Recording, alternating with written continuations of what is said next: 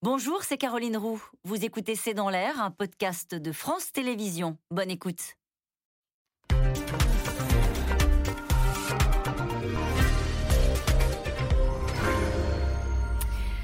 Bonsoir à toutes et à tous. Nous attendons vos questions SMS, Internet et réseaux sociaux pour alimenter notre discussion. C'est un chiffre qui sonne comme un sérieux avertissement. L'OMS prévoit un demi-million de morts si l'Europe poursuit sur sa trajectoire. Il faut dire que l'épidémie connaît un regain de vigueur dans les pays comme l'Allemagne qui bat des records de contamination depuis le début de la pandémie. La couverture vaccinale insuffisante, l'assouplissement des gestes barrières ou encore le retour du froid forment un dangereux cocktail. En France, les élèves remettent le masque à l'école et le pays attend les annonces du président demain euh, sur le sujet, alors que la campagne pour la troisième dose patine. Peut-on encore déjouer les sombres prévisions de l'OMS Que se passe-t-il en Allemagne? La troisième dose va-t-elle s'imposer à tous? 500 morts cet hiver, 500 000 morts cet hiver. L'Europe en alerte, c'est le titre de cette émission. Avec nous euh, pour en parler ce soir, le professeur Anne-Claude Crémieux. Vous êtes professeur maladies infectieuses à l'hôpital euh, Saint-Louis. Vous êtes membre de l'Académie de médecine. Professeur Vincent Maréchal, vous êtes professeur de virologie à la Sorbonne Université, vous êtes le directeur du groupe d'intérêt scientifique Aubépine, dont fait partie l'Observatoire épidémiologique des eaux usées. Nicolas Béraud est avec nous ce soir. Vous êtes journaliste pour Le Parisien. Euh, vous êtes en ce moment en, charge des questions euh, liées euh, à la santé. Je rappelle votre dernier article, Rentrée scolaire, peut-on vraiment dire que le retour du masque à l'école n'a pas de sens? Sophie Orange, vous êtes rédactrice en chef à RTL. Vous suivez, vous aussi, plus particulièrement cette crise sanitaire. Enfin, avec nous ce soir, le professeur Antoine Flao. Vous êtes épidémiologiste, directeur de l'Institut de santé globale à l'Université de Genève. Je rappelle votre livre Covid, le bal masqué aux éditions Duno. Bonsoir à tous les cinq. Merci de participer à ce C'est dans l'air en direct. Je me suis trompée sur le chiffre parce qu'il est édifiant ce chiffre-là. 500 000 morts cet hiver, c'est une alerte de l'OMS. Pourquoi euh, l'OMS se lance dans ce genre de prévision? Bah, L'OMS a un rôle de coordinateur, euh, d'informateur, d'alerte, bien sûr. Alors, elle l'a pas toujours d'ailleurs fait vraiment dans les temps. On a vu qu'au début de l'épidémie, ça avait été un peu compliqué, la mobilisation de l'OMS. C'est un message à faire passer. Je pense qu'on en parlera ce soir. Le message à faire passer, c'est un message de pédagogie aussi. Je pense que les meilleures mesures que l'on doit prendre, c'est d'abord une mesure d'information, de rappel, pour pousser les gens à prendre des précautions. Anne-Claude Crémieux, sur ce chiffre? Oui, qui paraît édifiant, encore une fois. Hein. 500 000 morts cet hiver pour l'Europe. 500 000 morts cet hiver. L'Europe, c'est c'est beaucoup de pays et des pays qui affrontent des situations très différentes. Euh, il y a des pays qui ont une faible couverture euh, vaccinale et qui connaissent aujourd'hui une situation qui, en quelque sorte, s'apparente euh, à, au début de l'année. 30% euh, de couverture vaccinale n'empêche pas les hospitalisations, n'empêche pas les décès. Et ça, ils vivent une vague avec un impact sanitaire. Et puis, il y a vraiment une autre situation qui est celle qui est la nôtre, avec une couverture vaccinale qui est quand même de 70-75% de la population. Et qu'est-ce qu'on voit? On voit une augmentation de la circulation, mais finalement assez peu de formes hospitalisées et de décès, et essentiellement chez les personnes qui euh, soit sont non vaccinés, soit incomplètement vaccinés. Et aujourd'hui, incomplètement vaccinés, qu'est-ce que ça veut dire? Ça veut dire euh, des personnes qui ont un vaccin ancien de plus de six mois et qui sont susceptibles de faire des formes sévères en raison de leur âge ou en raison de leurs facteurs euh, de risque. Donc vraiment deux situations très distinctes, mais au bout du compte, une Europe qui va connaître des morts. Et une Europe, Antoine Flao, qui est encore l'épicentre de l'épidémie. Oui, euh, aujourd'hui, euh, pratiquement la moitié des décès enregistrés dans le monde viennent d'Europe.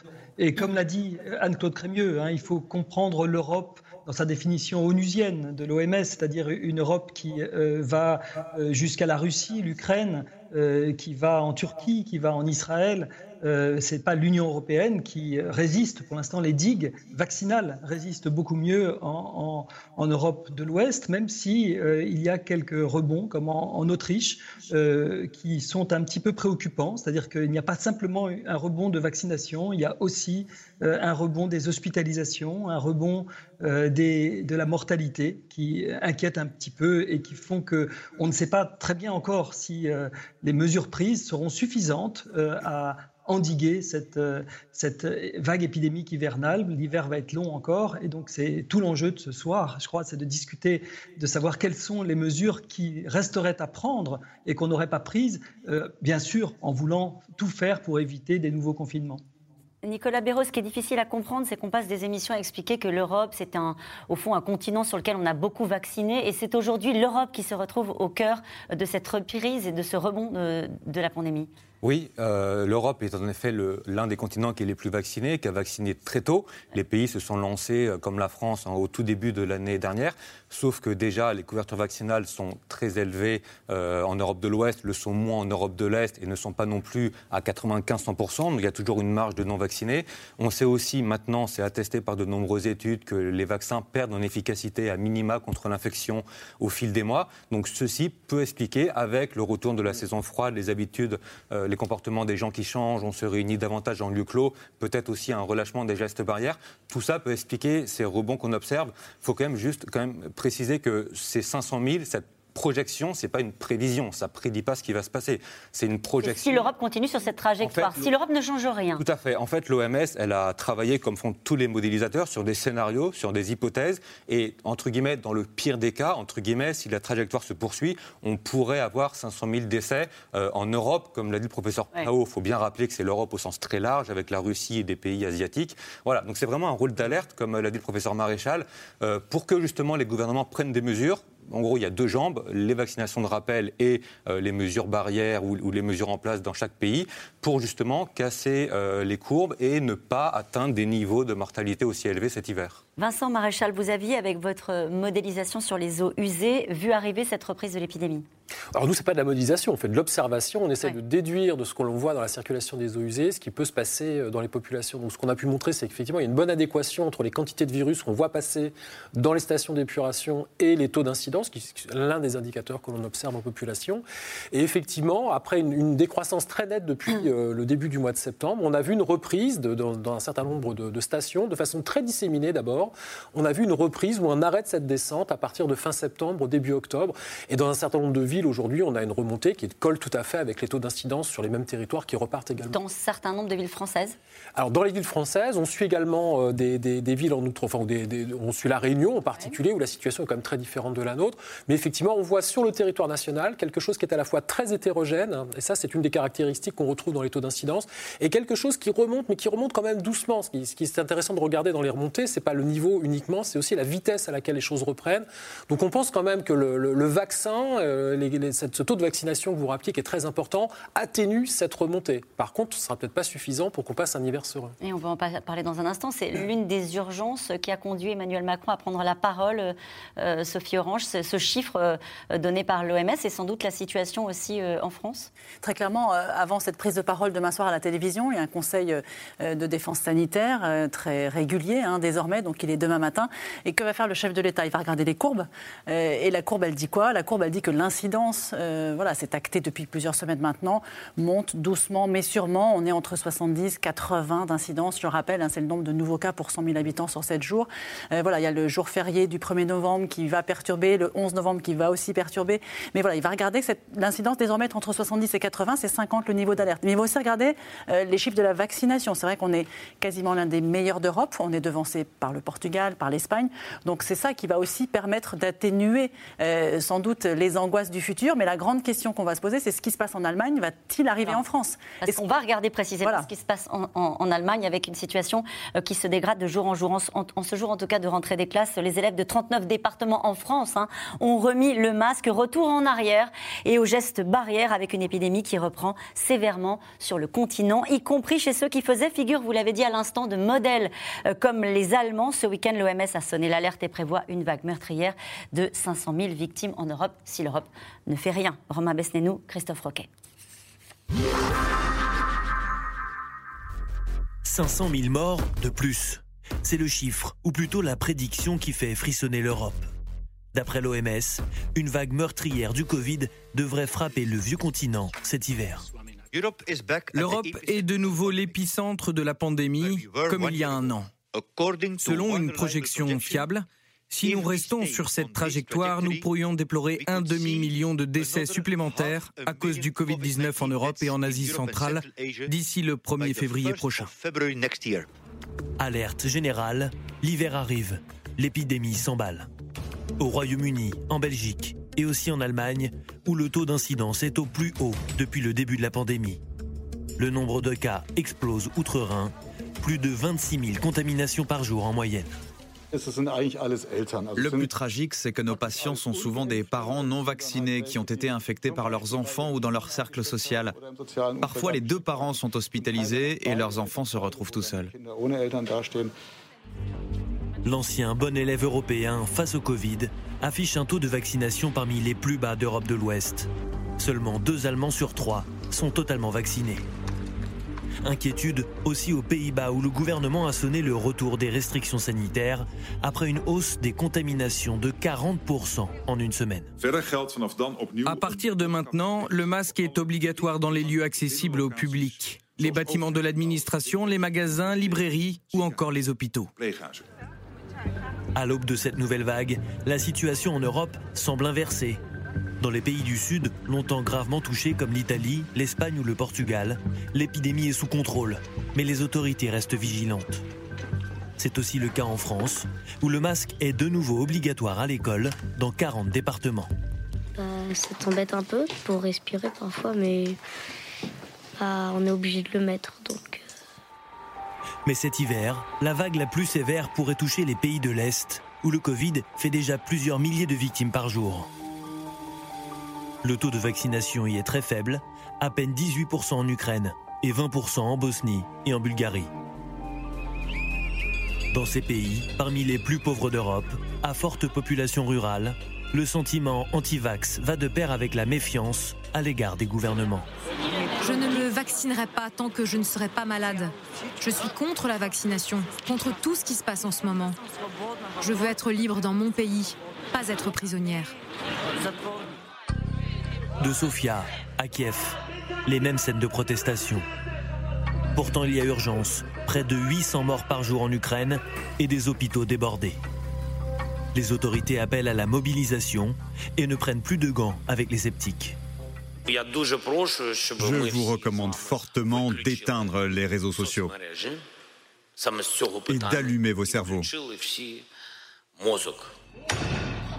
Marquez les esprits. La police ukrainienne diffuse même les raids musclés qu'elle lance contre les fabricants de faux certificats de vaccination. Des criminels responsables de l'aggravation de la situation, d'après les pouvoirs publics. Nous ne permettrons pas à ces criminels de gagner de l'argent sur notre dos. Ne soyez pas complices du virus. Vaccinez-vous.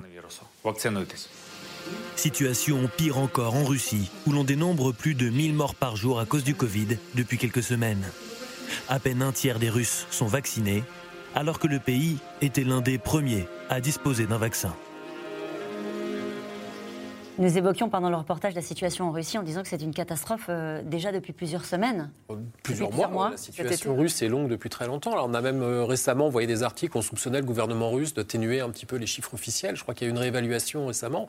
Non, le, taux de vaccination dans la population russe est, est, très bas. Il y a une défiance très importante apparemment des Russes vis à -vis du vaccin. De leur vaccin euh, des vaccins en général, peut-être du vaccin russe particulièrement, parce qu'il il, sert aussi de vecteur à une communication qui est d'ordre politique. Mais ça, je ne suis pas en Russie, je ne sais pas quelle est l'atmosphère locale. Euh, ce qui est très clair, c'est que des, études très sérieuses qui avaient été conduites il y a presque un an montraient effectivement dans certains mm. pays que le taux d'adhésion à la vaccination euh, évoluait beaucoup, entre 75% et puis jusqu'à 58% pour la France à l'époque. On n'était pas dans les très très bons élèves. Et la Russie étant encore deux rangs derrière.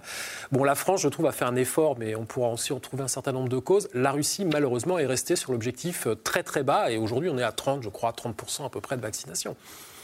Avec un nombre de morts qui, Avec un nombre de morts, oui. Enfin, les, mêmes causes appellent les mêmes conséquences. Hein. le virus circule. Ils ont affaire au variant Delta, on peut le rappeler quand même, qui est, quand même un virus avec un niveau de contagiosité très important, hein, qui n'aide pas. Hein. Le, variant Delta, l'hiver dernier, aurait fait un carnage encore plus important.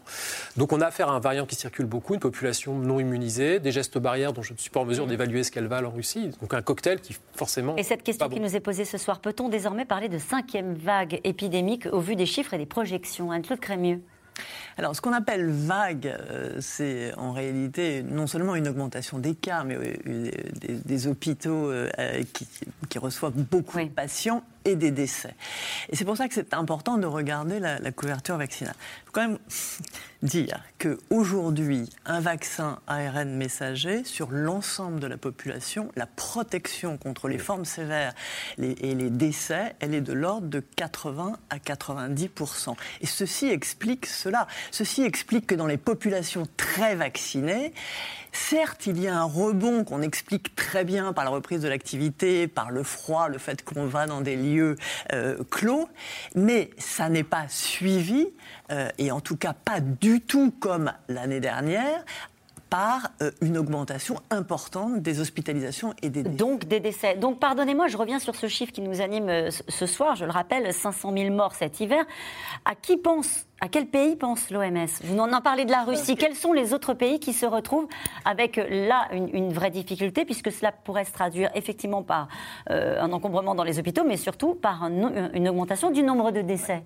Mais je pense qu'il y, a, vous l'avez dit, il y, a, deux messages dans, ce message qui est clairement un message d'alerte. C'est un, attention, le virus circule partout en Europe. Personne n'est à l'abri du virus. Et ça, c'est important parce que c'est un message qui s'adresse certes aux gouvernants, mais il s'adresse aussi aux individus. Ça veut dire, vous n'êtes pas vacciné aujourd'hui, vous êtes en danger. Et c'est vrai, c'est la réalité. Et puis, euh, euh, il y a euh, les pays qui sont très peu vaccinés. Vous avez parlé de, de, la Russie, on peut parler de la Roumanie. Il y a d'autres pays d'Europe centrale qui sont très peu vaccinés et qui, là, connaissent euh, une vague qui finalement revient à une vague d'avant le vaccin. Bon, les autres pays qui sont nous, encore une fois, la France et les autres pays très vaccinés, on voit bien qu'il y a ce que les Anglais ont appelé, rappelez-vous, une dissociation entre ce rebond d'infection et le nombre d'hospitalisations et euh, de euh, décès. Et dans ces pays-là, personne à ce stade, sauf irruption d'un mhm. variant totalement différent, personne à ce stade n'imagine qu'on va revivre la situation du début de l'année. Je pense que c'est important de le mhm. dire parce que, si vous voulez, tout ce qu'on dit, euh, euh, c'est aussi pour appuyer un message essentiel, c'est que plus une population est vaccinée et plus elle est protégée contre les décès et les formes hospitalisées. Euh, Nicolas Béraud, euh, que se passe-t-il en Allemagne? Là, on parle d'un pays qui a un taux de vaccination qui est euh, inférieur à celui de la France, certes, mais un taux de vaccination qui est assez élevé. Que se passe-t-il en Allemagne? Alors, oui, euh, il est à peu près 7 à 8 points euh, moins, moins élevé qu'en France, la couverture vaccinale, donc c'est quand même pas rien. Euh, L'Allemagne était partie avant nous et a longtemps été au-dessus, mais maintenant... 70% de taux de vaccination, on est à 76. Voilà, à peu près. C'est à peu près ça, effectivement. alors, quelque chose qu'il faut quand même signaler, c'est qu'ils ont aujourd'hui un taux d'incidence qui est un taux d'incidence record. C'est-à-dire que le nombre de cas quotidiens n'a jamais été aussi élevé depuis le début de la pandémie. C'est aussi parce qu'ils testent, parce qu'ils testent plus, mais toujours est-il que le nombre de cas quotidiens n'a jamais été aussi élevé. Qui dit plus de cas quotidiens dit aussi plus de décès. Mais ce qu'il faut bien euh, avoir en tête et quand on regarde les courbes, c'est que la courbe des décès ou la courbe des formes graves augmente aussi, mais vraiment très légèrement pour l'instant en Allemagne. C'est-à-dire que pour un même nombre de cas, là où il y a un an on aurait eu euh, tant de décès euh, parmi ces cas positifs, aujourd'hui on en a moins parce que euh, cette histoire de ratio des décès sur les cas positifs a été diminuée grâce à la vaccination. Ça veut dire que, pardon, excusez-moi d'insister lourdement, mais c'est pas rien, ce chiffre-là, ça veut dire 500 000 morts en Europe de l'Est? Ça veut dire 500 000 morts en Russie? Non, pas seulement, parce que plus de cas, mécaniquement, il y aura plus de décès. Mais il n'y en aura pas autant dans les pays très vaccinés que dans les pays peu vaccinés. Et puis, 500 000 morts, c'est un nombre absolu. Donc, si on prend les pays très peuplés, comme la Russie, par exemple, bah, eux, il y aura, et en plus, comme euh, aujourd'hui, il y a une très forte mortalité là-bas, il y aura beaucoup de On peut aussi parler de la Roumanie, de la Bulgarie. Dans ces pays, aujourd'hui, il y a des hôpitaux où les services sont surchargés à cause du Covid, ce qui n'est pas le cas en France pour l'instant et heureusement. Sophie Orange. Sur l'Allemagne, peut-être rajouter aussi qu'il n'y a pas de politique nationale en Allemagne. Hein. Chaque euh, land euh, a sa politique sur les gestes barrières, sur la circulation des individus. Par exemple, la Saxe a pris une mesure similaire à l'Autriche, c'est-à-dire qu'on passe, on arrive au pass vaccinal, c'est-à-dire qu'on ne peut pas faire un test antigénique ou un test PCR négatif pour entrer au restaurant, c'est forcément le vaccin. Donc chaque, chaque land a sa propre politique. Et puis en Allemagne aussi, qui est effectivement un petit peu le modèle au printemps 2020, euh, forcément, il y a peut-être aussi moins de personnes qui ont été malades, donc moins de personnes protégées par la maladie, entre guillemets, et donc le virus circule plus librement. C'est toujours un ensemble de facteurs, c'est jamais un facteur qui écrase les autres. Mais il n'y a pas le pass sanitaire d'une manière générale, comme ça l'est appliqué en France. Voilà. effectivement, 7 points de moins hein, pour la vaccination de la population, ça fait pas beaucoup, mais finalement, c'est peut-être euh, là que ça peut basculer. Au début, on a dit qu'il faut 60% de, protection, de, vaccination en population générale pour, pour éviter de nouvelles vagues. Avec le variant Delta, on a dit 80-90%. Mais voilà, 7 points en vaccination, euh, c'est très important. Vincent Maréchal, il y a aussi la Grèce. On en parle peu. Euh, c'est une situation euh, qui se dégrade. Ce qu'on voit dans les pays du Sud, c'est qu'en Espagne, ça a l'air d'être plat pour l'instant. Enfin, je vais mm. voir les courbes récemment, ça bouge pas. L'Italie, ça a l'air de frémir un petit peu. Le Portugal, ça a l'air assez mm. confortable aussi mm. pour l'instant. L'Italie a l'air de, remonter un petit peu. Et effectivement, dans ce paysage du sud de l'Europe, on voit la Grèce. Alors là, la Grèce, ça flambe, mais ça flambe depuis un petit moment. Et c'est aussi l'occasion de dire. Alors, pour quelle raison bah, Population peu vaccinée. On retrouve en fait les, mêmes signes. C'est une population qui n'est pas une des plus vaccinées. Mais il y a un autre problème qui se voit, et on a, nous, on a travaillé avec des, collègues Euh, il y a un autre problème en Grèce qui se pose, c'est la façon dont on va adresser les gens positifs au système de santé. En Grèce, il y a un système de régulation qui ne fonctionne pas comme en France. Et donc, en fait, quand les gens sont positifs ou qu'ils ont des signes précurseurs, ils vont directement aux urgences se faire soigner. Ce qui fait qu'ils saturent immédiatement le système hospitalier. Et donc, ça, c'est un autre phénomène, c'est que dans les, dans les organisations, dans les pays qui ont une organisation sanitaire graduelle, où on oriente les gens, où on les conseille, on évite aussi cet engorgement qui peut être très violent. Et ça, la Grèce redoute beaucoup cet engorgement du système de santé.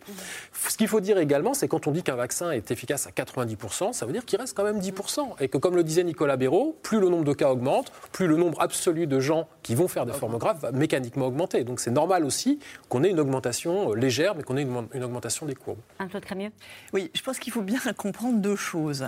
Les décès et les hospitalisations, clairement, c'est lié à la couverture vaccinale, parce que le vaccin protège. Mais par contre, le rebond, c'est plus. Euh, si on veut interpréter le rebond, qui est encore une fois lié à l'ouverture de la société, euh, il faut prendre en compte le vaccin. Mmh. Mais on l'a dit plusieurs fois sur cette antenne, le vaccin n'est que partiellement efficace puisqu'il est une protection de 50% seulement sur les infections. Et donc, Qu'est-ce qui protège en plus les autres mesures, dire contre la transmission du virus, les autres mesures, c'est-à-dire le masque, c'est-à-dire le pass sanitaire, c'est-à-dire l'aération. Et là, on retrouve des pays qui ont, euh, certes, une vaccination, mais aussi des différences en termes de passe sanitaire, en termes, d'application de des gestes barrières De masques, d'application des gestes barrières. Ce qui est très intéressant, c'est que les Anglais, vous savez, qui n'ont pas de passe sanitaire et qui ont en réalité vu euh, leur niveau de couverture vaccinale un peu euh, rester stationnaire aux alentours de 65%. Ils étaient devant nous, maintenant ils sont derrière nous. Ils viennent de sortir une étude et qu'est-ce qui démontre que le pass vaccinal, et en particulier en France, a été spectaculaire pour augmenter le taux de couverture vaccinale. Certes, on l'avait vu nous-mêmes, mais c'est intéressant de voir que maintenant, les scientifiques anglais considèrent qu'ils l'ont démontré. Autrement dit... Après nous avoir fait un peu la leçon. Absolument. Autrement dit, ce sont les politiques qui ont inventé des mesures qui, après, ont été démontrées comme efficaces scientifiquement. Il faut quand même le Et on verra dans un instant jusqu'où on va sur le pass sanitaire et savoir si ce sera appliqué à la troisième dose. Euh, je me tourne vers vous, Antoine Flau. C'est le grand retour du masque. Il faudrait. oui, comme l'a dit euh, Nicolas Béraud, comme l'ont dit les autres, c'est la, combinaison des, mesures qui, va permettre d'essayer de, limiter euh, la progression du virus. Mais je crois aussi que on, est tous un petit peu déprimés de voir cette nouvelle vague qui arrive. Merci de le dire, parce que non mais c'est vrai. oui, c'est vrai, et ça me rappelle un petit peu une période euh, qui était la période, même si mon analogie va être un peu audacieuse parce que les maladies sont complètement différentes, les virus aussi, mais ça me rappelle un petit peu cette période euh, qui a précédé euh, l'arrivée des antirétroviraux pour le SIDA. Si vous savez, à cette époque-là, euh, avoir le sida était une sentence de décès, c'était euh, une maladie absolument terrible pour laquelle il n'y avait pas de traitement et on ne savait pas euh, à quel point les projections étaient extrêmement sombres, se sont toutes avérées fausses grâce à l'arrivée des antirétroviraux. Pourquoi je dis cela? C'est parce qu'on est peut-être aujourd'hui à l'aube de l'arrivée de médicaments qui vont quand même probablement beaucoup transformer le pronostic des maladies sévères hospitalisées. je dis cela parce que la Commission européenne a identifié 10 médicaments dans un portefeuille parmi 82 médicaments qui sont candidats aujourd'hui et qui sont aujourd'hui analysés par l'Agence européenne du médicament et qui devraient arriver sur le marché bientôt et qui pourraient profondément transformer le pronostic. Vous savez, si quand on est hospitalisé, on ne risque plus ou tellement peu d'aller en soins intensifs, si on ne risque plus d'en mourir, alors on aura transformé euh, cette pandémie. Et j'espère, sans dire qu'on l'aura normalisé, peut-être qu'on aura complètement changé la donne et qu'on fera mentir ces projections. Comme l'a dit Nicolas Béraud, ce ne sont pas des prévisions qu'a fait l'OMS, ce sont des projections sur un scénario très noir qui est celui que l'on a à l'aube de cette saison froide. Mm-hmm. Sophie Orange Juste, ce que dit Antoine Flau, c'est qu'il faut voir euh, l'avenir avec un peu d'optimisme sur la façon dont on va vivre avec cette pandémie. Et d'un autre côté, il y a ce chiffre-là qui vise à sonner l'alerte au niveau européen pour peut-être remobiliser euh, les populations sur les gestes barrières, etc. Quel est le meilleur moyen de faire changer les comportements? De dire on va s'en sortir de ou de dire on est. Ouais, c'est un peu ça. Bah, c'est vrai que depuis le début de l'épidémie, euh, toutes les méthodes ont été euh, appliquées et il y a clairement une, énorme lassitude de tout le monde. Je crois que tout le monde, euh, y compris les médecins, y compris ceux qui suivent cette épidémie, voilà, voudraient que tout ça s'arrête. Après, quand on voit aujourd'hui des gens qui s'embrassent, qui se prennent dans les bras, c'est vrai que c'est difficile à dire, c'est difficile à admettre, mais s'embrasser est un risque. mais on a tous envie de s'embrasser, on est d'accord. Alors, est-ce qu'il faut choisir ceux qu'on embrasse? C'est une société quand même pas très sympathique. en général, qu'est-ce qu'on dit? là On dit, t'es vacciné? je suis vaccinée. Et toi aussi. Oui, mais sauf que le vaccin, on l'a dit aussi, ne protège pas complètement de la transmission. Non, je pense qu'il faut, voilà, il faut, il faut remettre le masque. C'est clair, quand on a une réunion à 20 personnes dans un lieu fermé, euh, il faut remettre le masque. Je pense que c'est une évidence et pourtant beaucoup l'ont oublié. Euh, je pense qu'il faut à nouveau, euh, voilà, re-réfléchir quand on organise des grandes soirées.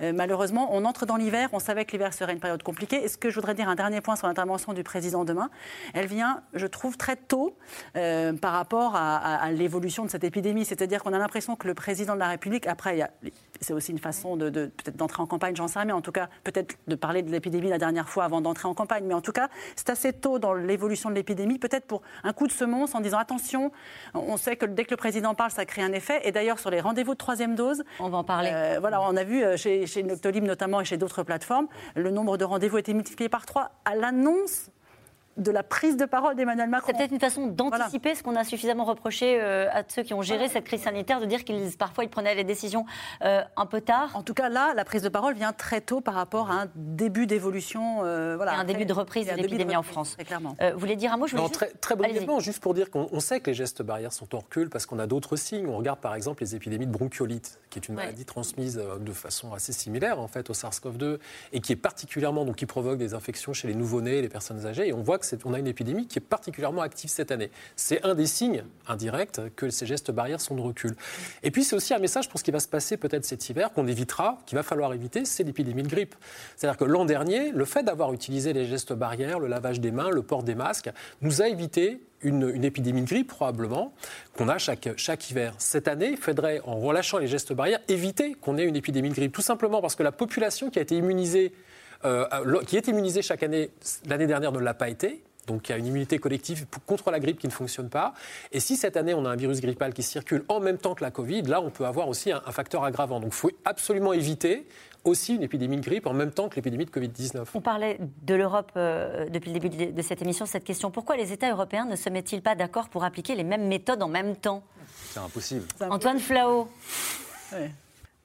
Alors, les, États européens sont très jaloux de leurs prérogatives nationales. La santé, c'est une prérogative nationale au, au niveau de l'Europe. Et en fait, euh, ces États ne donnent très peu de pouvoir aux organismes régulateurs. Par exemple, il y a le ECDC, qui est le, Centre euh, européen de contrôle des maladies. Il est basé à Stockholm, mais il a très très peu de, pouvoir. C'est très curieux, par exemple, que le calendrier vaccinal soit différent entre l'Allemagne et la France. Je ne vois pas très bien pourquoi les petits Allemands et les petits Français n'auraient pas les vaccins contre la rougeole euh, euh, ou contre le tétanos au même moment. Euh, donc à l'OMS, c'est un peu pareil. Vous savez, on se dit mais pourquoi l'OMS ne va pas en Chine Regardez d'où vient cette pandémie? Bon sang bonsoir. Ben parce qu'elle ne peut pas. Mais elle ne peut pas parce que les États membres n'ont pas voulu donner à l'OMS la possibilité euh, de d'investiguer. C'est des choses qui existent ailleurs. Hein. Quand vous signez un traité de non-prolifération chimique ou nucléaire, vous vous engagez à ce qu'on puisse venir chez vous, sur votre territoire, avec des experts qui vont regarder s'il euh, n'y a pas de prolifération chimique ou nucléaire. Mais pour le domaine de la santé, c'est un domaine réservé. Euh, les États ne veulent pas tellement qu'on s'occupe de, de, de leurs affaires. Même Sophie Orange. L'Union européenne a quand même réussi à organiser des commandes euh, groupées de vaccins. On peut mhm. quand même souligner ça. C'est-à-dire que si chaque pays avait commandé ses propres vaccins, je pense que la France n'en serait pas là au niveau de la couverture vaccinale. Donc l'Union européenne a quand même réussi à signer des contrats pour la vaccination. Et on a des études hein, sur euh, la façon dont les Européens pratiquent et utilisent le masque. 70% des Européens portaient un masque en sortant de chez, eux. C'était en janvier 2021. 45% aujourd'hui des Européens euh, portent le masque en sortant de chez eux. Ça commence par là, si on veut déjouer les pronostics de l'OMS. Ah un peu très mieux. si on veut contrôler euh, le rebond, l'augmentation de la circulation du virus, on n'a pas le choix. On sait que le vaccin ne suffit pas. Il faut y associer d'autres mesures le masque, le pass sanitaire, l'aération. Et effectivement, beaucoup de pays sont en train de s'y résoudre hein, euh, pour euh, éviter d'avoir affaire à une circulation du virus trop importante.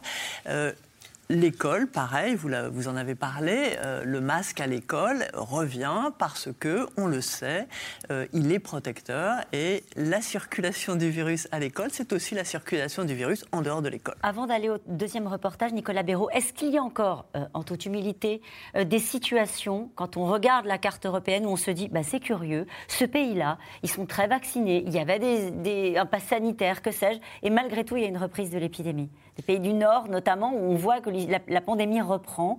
Euh, est-ce qu'on a toujours les explications Il y a toujours une part, je ne pas d'irrationnel, mais en tout cas d'explications qui à l'instant présent peut nous échapper. En fait, souvent, il y a un ensemble de facteurs, un ensemble d'explications, sans forcément qu'il y en ait une qui se dégage plus que les autres. Parce que on parle de la couverture vaccinale, mais la couverture vaccinale, il faut aussi regarder quel vaccin. Il faut aussi regarder quand quand les gens ont été vaccinés. S'ils ont été vaccinés il y a 8 mois, c'est pas la même chose que s'ils ont été très vaccinés il y a 3 mois. Donc, ne serait-ce que déjà la couverture vaccinale. Ensuite, la couverture vaccinale, quand on en parle, on a en tête ceux qui ont eu deux doses. Mais aujourd'hui, petit à petit, on sent quand même que ce qui va être l'indicateur le plus important en vaccination, ça va être la couverture vaccinale de rappel. Donc c'est sans doute cet indicateur qui va prendre de plus en plus d'importance. Donc voilà, il y a, rien que sur la vaccination, il y a un ensemble de facteurs. Ensuite, il y a les gestes barrières, lesquels? Vous avez dit qu'on porte moins le masque, mais il ne faut pas oublier que c'est aussi parce que souvent les règles ont été assouplies.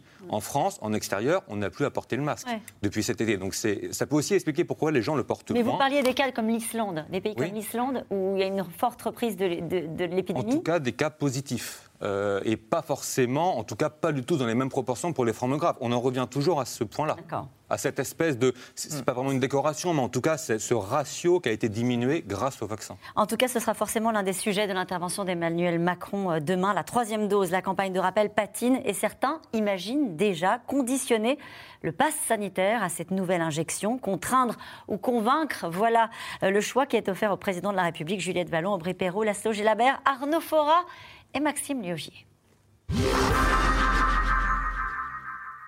Bonjour. Allez-y, vous vous asseoir.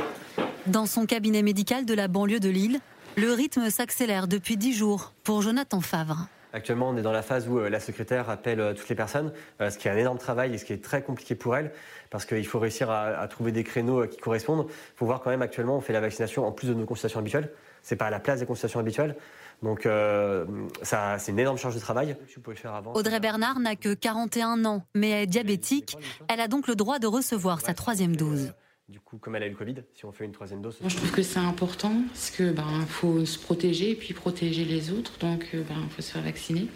Puis ben si c'est bien et, et, puis pour les complications parce que je sais qu'il y a des personnes qui ont la Covid même en étant vaccinées et justement ça les sauve. Une campagne pour la troisième dose qui accélère donc, mais qui a démarré plutôt lentement. Pour le moment, seuls 3,2 millions de personnes ont reçu leur rappel sur les 6,8 millions concernés. Des patients encore réticents et des médecins moyennement enthousiastes. C'est clair que si on se concentre sur la troisième dose, euh, on n'empêche pas la circulation du virus parce que ce n'est pas vraiment les personnes très âgées, très fragiles qui créent la circulation du virus. On voit que c'est quand même plutôt les jeunes et les phases épidémiques ont toujours commencé par les jeunes. Qui ont ensuite contaminé les personnes âgées. Donc euh, si on veut éviter l'apparition de nouveaux euh, variants euh, et diminuer le nombre de cas dans la population, il faut agir sur les mesures fortes de contrôle de l'épidémie chez les personnes jeunes et sécuriser en plus avec la troisième dose les personnes âgées. Mais le gouvernement, lui, veut aller vite et étudie la possibilité de conditionner le pass sanitaire à la troisième injection. L'Académie de médecine s'oppose à cette idée. Il ne faut pas se tromper de cible, il ne faut pas s'en prendre aux personnes qui euh, sont les personnes vulnérables et qui sont en train de recevoir leur dose de rappel, même si elles sont un petit peu en retard par rapport aux six mois indiqués. Il faut s'en prendre à ceux qui ne sont toujours pas vaccinés et pour lesquels il faut vraiment savoir montrer les dents, parce que maintenant, on ne plaisante plus. Il faut que la population française atteigne une couverture vaccinale de plus de 90% pour euh, pouvoir contrôler cette épidémie. Une campagne qui fait décidément débat et réveille les inquiétudes. Floriane, 35 ans, est soignante dans une clinique psychiatrique. Elle a accepté à contre-coeur de se faire vacciner, mais cette fois c'est hors de question. Les effets secondaires des deux premières injections lui ont laissé de mauvais souvenirs, dit-elle. Je suis restée quatre jours euh, couchée dans mon canapé, à ne plus pouvoir me lever. Et j'ai, je ne sais pas si c'est les effets du vaccin ou pas, j'ai perdu euh, des kilos. Et qu'importe si sa décision met en péril son travail d'aide-soignante et son engagement de pompier volontaire. Moi, c'est hors de question que je le fasse.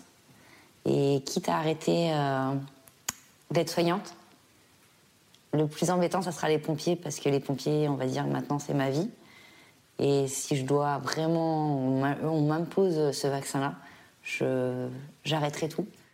Vendredi dernier, après l'annonce de l'allocution d'Emmanuel Macron, plus de 63 000 rendez-vous pour la troisième dose ont été pris sur Doctolib, en hausse de 61% par rapport à la semaine passée. Et cette question qui nous est posée ce soir, arrivera-t-on un jour à se sortir du Covid et des rappels de vaccins à répétition? Franchement, bah, Elle est justifiée, cette question. Oui, il y a une façon de voir les choses, c'est de poser la même question pour le virus grippal, qui est un virus saisonnier. Donc il y a une hypothèse qui est qu'on arrive à un virus qui devienne saisonnier. Et comme pour la grippe, il faudra peut-être euh, vacciner les gens chaque année. C'est une des hypothèses. L'éradication du SARS-CoV-2, j'y crois pas vraiment, tout simplement parce qu'on regarde le problème de la France, voire de l'Europe. Il faut savoir quand même que ça flambe dans d'autres parties du monde, qu'il y a d'autres pays qui sont très peu vaccinés, dans lequel le virus circule, les variants éventuellement sont sélectionnés. Donc le problème est un problème planétaire. Hein. Est-ce qu'il y a une urgence, on parlait de l'intervention du chef de l'État demain, est-ce qu'il y a une urgence à euh, accélérer la campagne de vaccination de la troisième dose, du rappel? Alors, deux choses pour la troisième dose. Il y a euh, l'intérêt de la troisième dose, c'est euh, euh, en s'adressant aux personnes âgées ou euh, à risque. On sait que ces personnes âgées ou à risque, après six mois, la protection contre les, hospitalisations et les décès diminue. Donc l'intérêt de ce rappel, c'est de leur redonner une protection optimale contre les hospitalisations et les décès. Et là, je dirais, le virus circule, donc c'est urgent, puisque sinon, on les, on les laisse partiellement protégés, y compris contre des formes hospitalisées. On commence à voir des, euh, à l'hôpital des personnes qui ont reçu deux doses il y a très longtemps et qui ont 65-70 ans et qui sont mal protégées et donc qui font une forme hospitalisée. Donc ça, c'est important.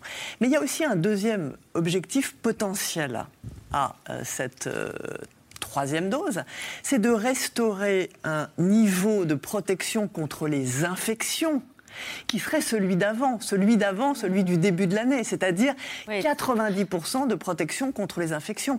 Et là, c'est un autre objectif, c'est intéressant, parce que L'objectif, c'est euh, de diminuer la transmission, la circulation euh, du virus. Vous savez que moi, je ne suis pas complètement pessimiste sur l'avenir.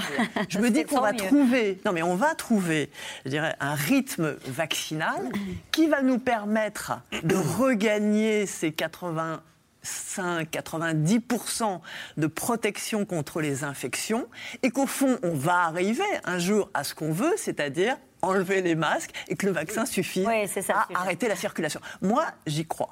Je voudrais vous montrer cette courbe qui concerne la politique de vaccination en Israël, qui a souvent été un modèle hein, qu'on a regardé parce qu'ils sont un peu d'avance sur nous, notamment sur la campagne de vaccination. Il y a 45% des Israéliens qui ont été triplement euh, injectés et on voit l'attitude de la Cour à partir du moment où ils ont lancé euh, l'injection de la troisième dose. Euh, donc là, c'est vraiment c'est assez visible sur l'effet de, de, la vaccination de la troisième injection sur le nombre de contaminations. Bien sûr, et aussi sur le nombre de formes hospitalisées. Il y a des données qui sont très intéressantes, c'est les données des personnes hospitalisées selon le statut vaccinal. C'est-à-dire qu'on prend un groupe de 100 000 non vaccinés, un groupe de 100 000 vaccinés avec deux doses, un groupe de 100 000 vaccinés avec trois doses, et on regarde dans chaque groupe combien il y a eu d'hospitalisés. Et on voit que dans le groupe 3 doses en Israël, il y a très très très très peu d'hospitalisés. Il y en a un certain nombre avec deux doses, et il y en a encore beaucoup plus chez les non vaccinés. Ça, incontestablement, ça montre l'impact de cette campagne de, de 3 Il y a quand même 10 000 cas par jour à 500. Tout à fait. Mais après, voilà, il, y a aussi il y a eu l'impact. Il y a eu l'impact sur les contaminations, ce que disait Madame Crémieux, c'est-à-dire rehausser, rehausser l'efficacité contre l'infection, la transmission. Donc ça, c'est les cas positifs dont vous parlez. Mais il y a aussi eu un impact sur euh, les hospitalisations, sur les formes graves. Ça a marché sur les deux leviers, en tout cas en Israël, qui, il faut le rappeler, a vraiment été le pionnier des troisièmes doses pour tous. On n'en est pas encore là en France. Antoine Flau, on entendait cette aide-soignante dans le reportage qui disait bon, j'ai fait les deux doses, mais la troisième, ce sera sans moi. Ça va être peut-être plus difficile de mobiliser les populations pour leur dire il va falloir faire le rappel oui, c'est vrai, surtout pour les jeunes, parce que les personnes âgées, en général, n'ont pas une forte réactogénicité, c'est-à-dire qu'ils n'ont pas ces réactions si fortes euh, que cette aide-soignante euh, et également pompier euh, a, a, signalé et qui sont plus fréquentes chez les jeunes. Et on peut la comprendre. Elle, en a bavé pour sa, deuxième dose en particulier, semble-t-il, et elle se dit que la troisième sera un peu du même genre. Ce qu'il faut quand même dire, c'est que je la comprends très bien, mais ça n'est pas une réaction grave. C'est-à-dire que euh, c'est pas du tout agréable d'être deux, jours, elle dit, ou trois jours au, tapis comme elle l'a signalé. C'est pas agréable de perdre quelques kilos à cause de cela. Euh, c'est même assez impressionnant. Mais en fait, ça ne, ce ne sont pas des réactions euh, graves. C'est-à-dire que c'est un, vaccin qui est exceptionnellement bien toléré quand on regarde les, milliards de doses qui ont été euh, distribuées dans le monde et avec très très peu de, réactions graves. Donc je pense que euh, le, risque, par exemple, d'avoir un Covid long chez cette jeune personne est, beaucoup plus important, en fait, que le risque qu'elle prend en prenant une troisième dose. Donc aujourd'hui, on n'en est pas encore à, recommander la troisième dose dans toute la population générale, mais elle, elle est personnelle de santé, donc elle est éligible pour la troisième dose, et je crois qu'elle euh, bénéficiera de cette troisième dose pas simplement pour son risque qu'elle doit estimer faible d'être hospitalisée un jour, voire d'en décéder de la Covid-19, mais en revanche, elle a un risque assez fort de Covid long, extrêmement invalidant et désagréable, et qui pourrait être euh, freiné, réduit euh, par cette troisième dose. Et si elle était en face de vous, Antoine Flau, elle vous dirait peut-être troisième dose, et puis quatrième, et puis cinquième, et puis chaque année des rappels? Peut-être. Oui, alors ce qu'on pourrait lui dire, c'est qu'on peut espérer que euh, les fabricants vont faire des progrès euh, pour que ces vaccins soient mieux tolérés. Je sais par exemple, je ne sais pas quelle dose, quel vaccin elle a reçu, mais Moderna était en train, euh, qui est très fortement dosé, vous savez, par rapport au, vaccin Pfizer. Moderna était en train d'envisager une troisième dose demi-dosée, parce qu'ils sont bien au courant et conscients de ces problèmes. Donc je crois que les laboratoires fabricants sont conscients et doivent faire des efforts pour que ces doses soient mieux tolérées et restent aussi efficaces. Sophie Orange. Il y a aussi une population qu'on oublie souvent sur la dose de rappel, ce sont les personnes qui ont des comorbidités. Euh, jeunes avec des comorbidités. Jeunes, par exemple, des diabétiques, des personnes euh, obèses, voilà. Et, ça, il y a une vraie inquiétude parce que ça, non seulement, enfin, ça décolle pas du tout, c'est 20-30% en fonction des maladies, alors que par exemple, les plus de 65 ans dans les EHPAD, on est à 75%. Donc là, c'est une vraie inquiétude, euh, cette dose de rappel. Alors, ça nécessite une communication spécifique, ça nécessite des messages spécifiques. voilà, donc ça, c'est quand même un, un souci parce que pour ces personnes-là, d'attraper le Covid serait vraiment. Euh, Est-ce qu'on peut imaginer conditionner le pass sanitaire euh, à la troisième dose? Est-ce que c'est, euh, ce serait acceptable à vos yeux, Sophie Orange, pour les Français eux-mêmes? Et est-ce que c'est pas la manière la plus simple de faire en sorte que les gens fassent le rappel Alors, en tout cas, ça a été extrêmement efficace, la mise en place du pass sanitaire le 12 juillet, tel qu'il a été annoncé, puisque dans la foulée, il y a 10 millions de personnes qui se sont fait vacciner quasiment pendant l'été, alors que c'est un chiffre qu'on n'avait jamais obtenu entre janvier et juillet. oui, alors c'est un équilibre difficile sur lequel l'exécutif clairement n'a pas tranché à l'heure où on se parle, parce que c'est vrai que électoralement, c'est pas très vendeur, on va dire, même si d'un point de vue sanitaire, ce serait effectivement très utile. Nicolas Béraud. Euh, Olivier Véran, fin août, il avait, euh, il avait dit que la troisième dose, parce qu'à l'époque ça commençait pour les personnes âgées, euh, ne changerait rien au pass sanitaire. Donc possiblement qu'ils vont changer d'avis parce que la situation a évolué. Le pass sanitaire, Emmanuel Macron disait en avril qu'il ne sera jamais imposé dans les restaurants, par exemple. Donc voilà, on voit qu'il change d'avis. Le contexte évolue aussi, c'est vrai. Donc peut-être qu'ils vont l'annoncer demain. En tout cas, c'est l'un des aspects sur lesquels est interrogé Emmanuel Macron. Après, la question un, débat, c'est est-ce qu'on peut conditionner le pass sanitaire à la dose de rappel si toute la population euh, éligible à la vaccination n'est pas appelée à recevoir un rappel? Parce que par exemple, on prend quelqu'un de 30 ans qui est obèse et un autre qui a 30 ans qui n'a pas de comorbidité. Le premier devrait avoir une dose de rappel pour garder son pass, le deuxième non. A priori, le pass sanitaire, il n'y a, pas, a, a, pas écrit le nombre de doses, mais il peut y avoir un problème de secret médical. Ça pose aussi la question de l'acceptabilité. À six mois d'un scrutin, ce n'est pas forcément idéal. C'est un sujet qui est très sensible. Ici même, sur ce plateau, fin août, on disait c'est un sujet très sensible et le gouvernement ne va pas y échapper dans les semaines qui viennent. Bah, on y est. En tout cas, ce sera arbitré sans doute euh, euh, demain soir. Juste un mot toujours avec vous, Nicolas Béraud, parce que je sais que vous avez enquêté sur ce sujet-là, qu'on retrouve beaucoup sur les réseaux sociaux.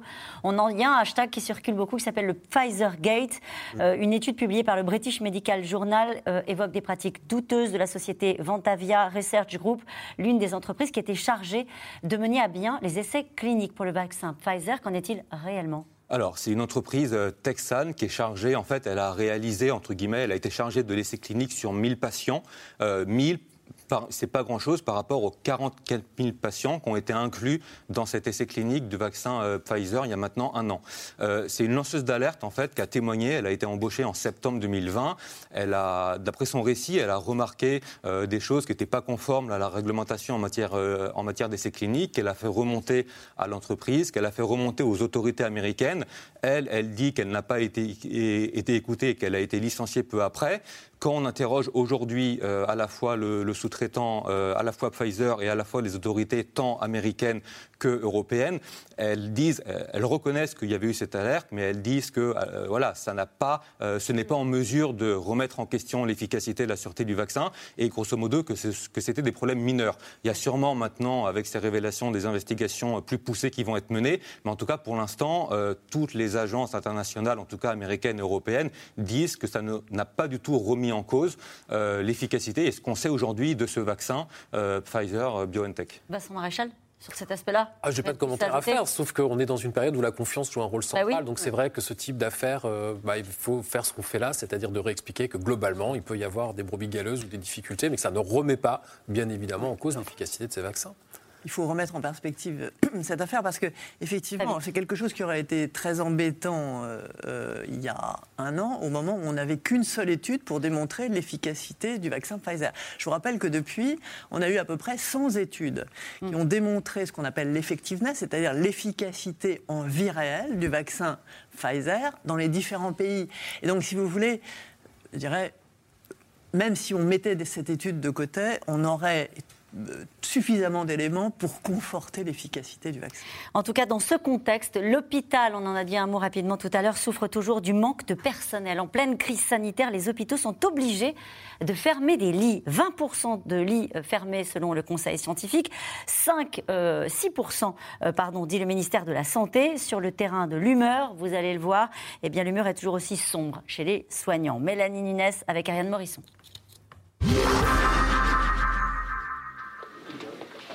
À 36 ans, Thomas a décidé de changer de vie. Il y a un mois, il a raccroché définitivement sa blouse d'infirmier. C'était dur, je dormais peu, le, rythme était vraiment compliqué, pesant. Et c'est en, en, étant sorti qu'on se dit ah, j'ai bien, vraiment bien fait. Et maintenant, je, je pensais que ça allait pas si mal que ça avant, mais en fait là, je vais bien. Grâce à une formation d'un mois, il est devenu libraire, aujourd'hui en CDI. On l'a plus. Après 15 ans de carrière, Thomas estimait ne plus avoir de perspective et ne croyait plus aux promesses du gouvernement. Les revendications qu'on a pu porter euh, avec les collectifs ou les syndicats n'ont pas du tout été pris en compte euh, par le, gouvernement qui a refusé, volontairement ou pas, de prendre la mesure du problème, d'y apporter des réponses et un problème qui n'a pas de réponse, il faut rester dedans et ça devient de plus en plus difficile. Donc moi, le navire coule, j'ai préféré partir avant qu'il finisse de couler. Des soignants qui claquent la porte et un malaise qui grandit à l'hôpital. Faute de personnel soignant, 6% des lits seraient actuellement fermés, selon la Fédération hospitalière de France. Pour le Conseil scientifique, le taux atteindrait même 20%. À l'hôpital de Nancy, les soignants sont aujourd'hui moins nombreux. Janine, je vais vous mettre un petit peu d'oxygène. Et voilà, je vous mets ça dans le nez, c'est pas très agréable. 4 lits sur 12, soit un tiers des chambres, seraient désormais fermés. Donc elle est vide parce qu'il n'y a pas d'infirmière pour s'en occuper. Euh, c'est très tendu sur le personnel médical. Actuellement, sur un secteur de soins intensifs comme ça, on a euh, une infirmière pour 4 patients. Donc ça veut dire qu'on a fermé 4 lits parce qu'il y a une ligne du planning euh, qui ne peut pas être prise actuellement, tant pour le personnel de jour que pour le personnel de nuit. Les équipes qui restent sont surmenées surchargée de travail. Lundi, par exemple, dernier, j'étais toute seule ici pour tous les patients. Donc j'avais euh, trois, euh, euh, il y avait trois infirmières, mais j'étais toute seule comme aide-soignante parce qu'il n'y avait pas assez de personnel. Quand j'ai vu ça, j'étais vraiment triste parce que, je sais pas, moi, imaginez que votre famille qui fait un AVC, elle n'a pas de lit pour être soignée. C'est grave quand même, c'est grave. Noura a vu ses collègues quitter le service une à une. Elles sont vraiment euh, presque en burn-out hein, parce qu'elles sont tout le temps rappelées. Plus d'une fois, j'ai eu mes, collègues dans les bras en pleurs. Hein.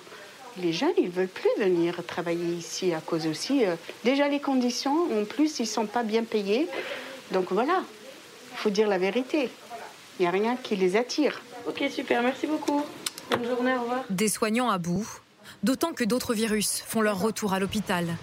La bronchiolite, par exemple, qui touche de très jeunes enfants.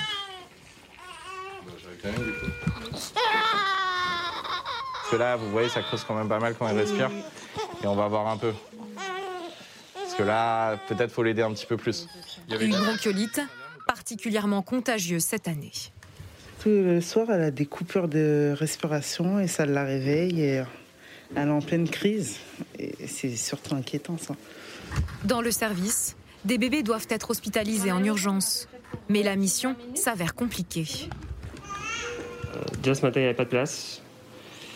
Donc on va voir un peu ce qu'il en est euh, sorcier. Ouais, Alex, euh, c'est Khaled. Dis-moi, tu sais l'enfant qui était prévu pour l'hospice, là, on vient de le mettre sous Optiflow euh, Je sais pas si vous avez une place de, euh, du SC ou de. ouais, zéro place. Et là encore, c'est la pandémie de Covid qui est en partie responsable. Les gestes barrières ont empêché le virus de la bronchiolite de circuler l'an dernier. Aujourd'hui, les médecins parlent d'un déficit d'immunité collective. L'épidémie, elle est plutôt euh, explosive, euh, elle touche des enfants qui n'ont pas été tués l'année dernière, elle touche euh, des enfants qui, eux, n'ont jamais vu le virus de leur vie, et du coup, ils ont tendance à développer des formes plus sévères. Des professionnels à bout de souffle, qui tous nous ont confié qu'ils n'imaginaient pas aujourd'hui faire face à une cinquième vague de Covid. Anne-Claude Crémieux, le manque de personnel en pleine gestion d'une crise sanitaire, on en est toujours là. Non, on en est, euh, on en est toujours au problème de, l'hôpital public et, de la crise qui existait avant. Rappelez-vous, euh, avant, avant le Covid, on l'a oublié, mais euh, l'hôpital public manifestait dans la rue hein, pour dénoncer les difficultés, les conditions de travail, la dégradation, les départs. Euh, le Covid a mis ça entre parenthèses, et là il faut saluer, je dirais, le, personnel soignant d'une façon générale, qui a mis entre parenthèses son malaise, ses difficultés euh, avec la crise pour être là. Euh, mais évidemment, ça revient. Et ça revient d'autant plus que toute la population l'a vécu. C'est difficile. On peut parler, je dirais, d'après crise quand même, parce qu'on a vécu une crise majeure. Et c'est difficile pour toute la population, c'est particulièrement euh, difficile évidemment euh, pour ces personnes qui retrouvent un environnement, euh, des conditions de vie qui, qui, sont dégradées et qui se disent bah, je vais arrêter. Et donc on a eu des départs mmh. et on n'a pas de recrutement. Et donc des services qui des parties de services qui ferment dans toutes les spécialités. Ce, sont des, et ce, n'est pas seulement un problème de salaire, je tiens à le dire. Beaucoup de gens viennent à l'hôpital public pour bien autre chose que le salaire. Ils viennent pour l'engagement, l'intérêt du travail. Et quand ils partent, c'est pas forcément pour le salaire, c'est pour l'ensemble, je dirais, de la dégradation. Le manque de moyens aussi ça va, ça va du, manque de moyens à la dégradation des conditions euh, euh, de travail. Pour les chirurgiens, ça va être l'impossibilité d'avoir un bloc pour opérer. Comment voulez-vous garder des chirurgiens quand ils n'arrivent plus à opérer? C'est toutes ces choses qui font qu'au bout du compte, on est en train de perdre je dirais, la moelle osseuse de, l'hôpital. Il faut recruter 125 000 personnes, dit Frédéric Valtou, président de la Fédération hospitalière euh, en France. C'était hier dans le JDD. La question qu'on peut se poser, Antoine Flau, c'est est-ce que ça se passe pareil ailleurs? Euh, oui et non. Sur le manque de recrutement, sur euh, cette humeur très sombre du personnel hospitalier euh, après cette, cette, crise sanitaire?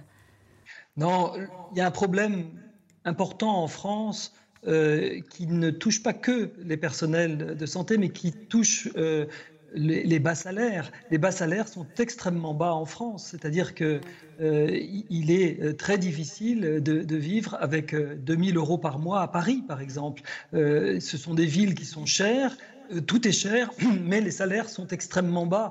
il y a des pays européens euh, qui ont euh, réussi à assurer des salaires bas beaucoup plus élevés. C'est-à-dire que la fourchette entre les hauts salaires et les bas salaires sont beaucoup plus réduits. Ça ne touche pas que... Euh, on parle beaucoup de l'hôpital et, des soignants, mais c'est dans le fond tous les bas salaires en France qui sont extrêmement bas.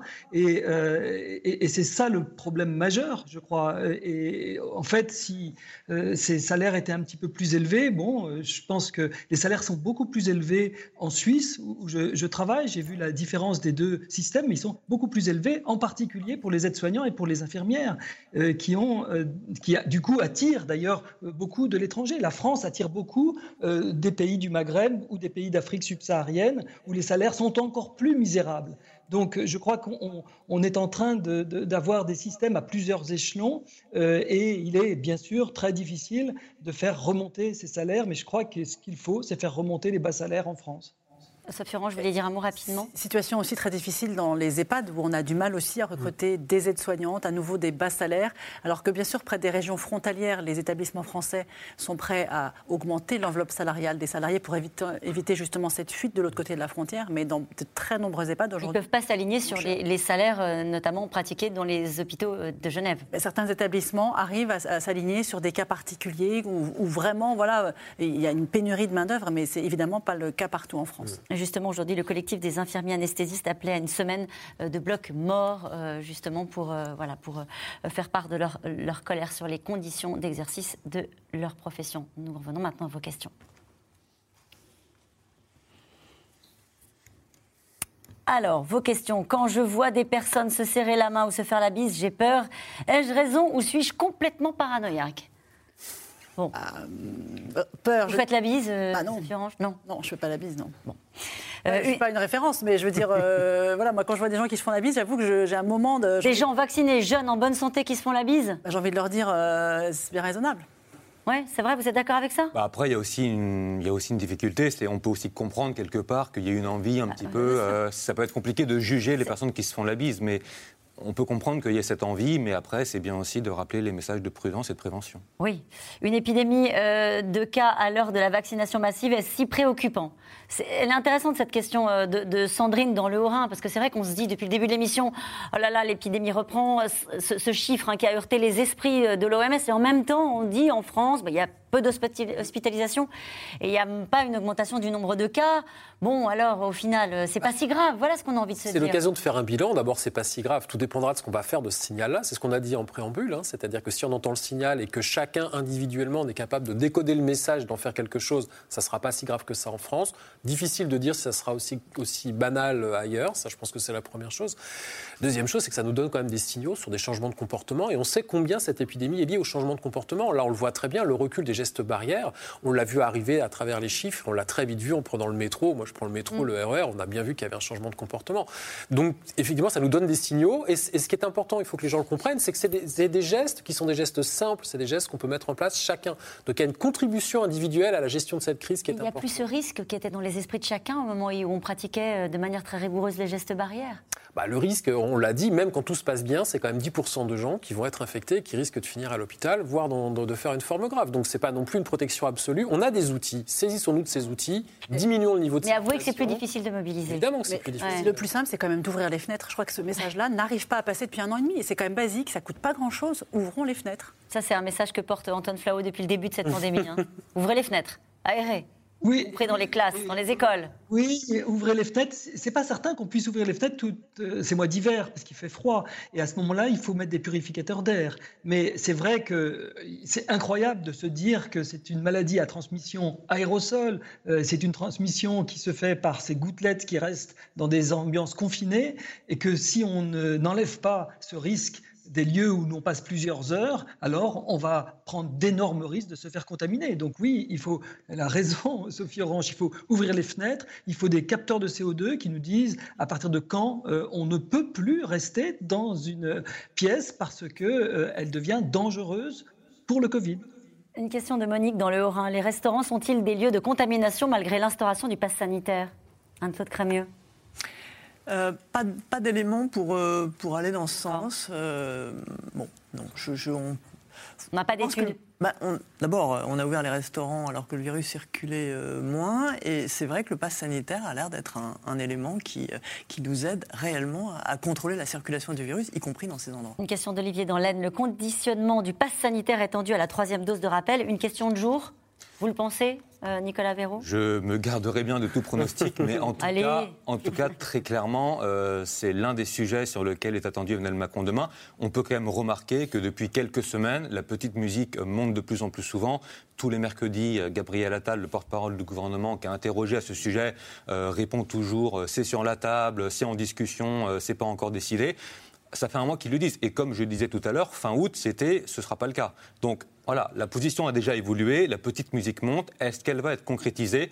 Pour l'instant, euh, on verra. Et puis surtout, si on conditionne le pass sanitaire à la dose de rappel, est-ce que le pass sanitaire, est-ce qu'il perd sa validité au bout de 6 mois, 7 mmh. mois, 8 mois, 9 mois sans dose de rappel? Voilà, il euh, faut aussi Est-ce qu'on va rouvrir des centres de vaccination après les avoir fermés, certains? C'est possible, c'est pas exclu. Pour le moment, on n'a pas besoin de gros centres de vaccination. Il y en a quand même encore plusieurs centaines en France. Hein. Au, pic de la vaccination, il y en avait 1700. Donc évidemment, les, communes ont voulu récupérer des gymnases aussi pour faire leurs activités euh, scolaires, associatives, etc. Donc on n'est plus dans des grands, grands, grands centres dans toutes les villes de France. Le Stade de France a fermé.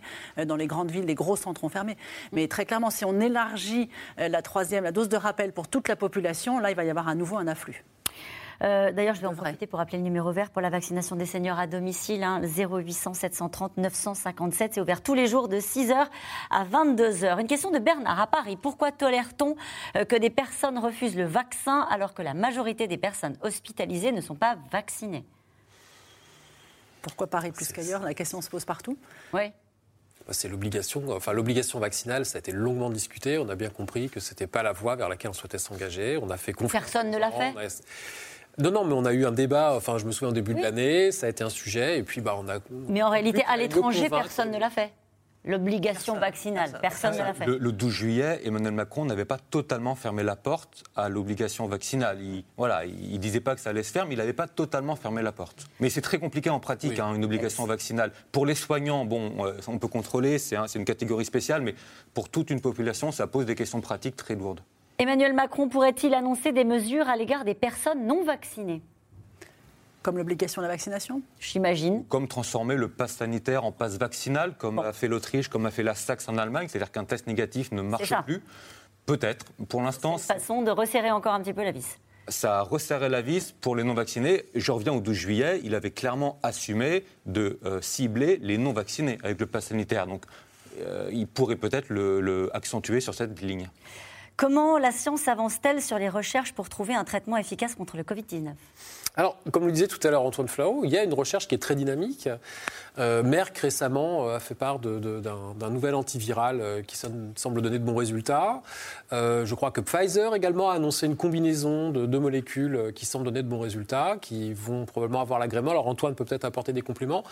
La recherche sur les antiviraux est intéressante. Donc il faut rappeler que les antiviraux, c'est vraiment une classe de molécules qu'on va donner au tout début de l'infection pour éviter que les gens euh, se fassent hospitaliser. Les, essais de phase 2, phase 3, dont on a parlé notamment avec la molécule de Merck, semblent assez encourageants. Après, savoir s'il faudra les généraliser, c'est un autre débat. Alors c'est la fin de cette émission qui sera rediffusée euh, ce soir à 23h55 et on retrouve là maintenant tout de suite en direct Anne-Elisabeth Lemoine. Au menu ce soir de C'est à vous Anne-Elisabeth. Bonsoir Caroline. Au menu ce soir, un champion du monde, un vice-champion d'Europe, le meilleur buteur des Bleus en activité. 46 buts en 110 sélections, c'est mieux que Zidane, c'est mieux que Platini. Et pourtant, Olivier Giroud n'est pas à Clairefontaine en ce moment. On est à 5 jours d'un match décisif contre le Kazakhstan qui est valable en éliminatoire du Mondial 2022. Eh bien, il est notre invité ce soir. Il va nous expliquer quelles sont ses relations avec Didier Deschamps. C'est l'occasion de revenir sur son parcours incroyable. Gad Elmaleh sera également là. Merci, à tout de suite. On se retrouve demain, Elisabeth, et puis vous merci, merci à vous tous. C'est donc la fin de cette émission, demain 17h50. Et juste, j'en profite pour vous rappeler que vous étiez un million à suivre C'est dans l'air en podcast qui en fait la première émission de télé podcastée. Merci à vous, bonne soirée.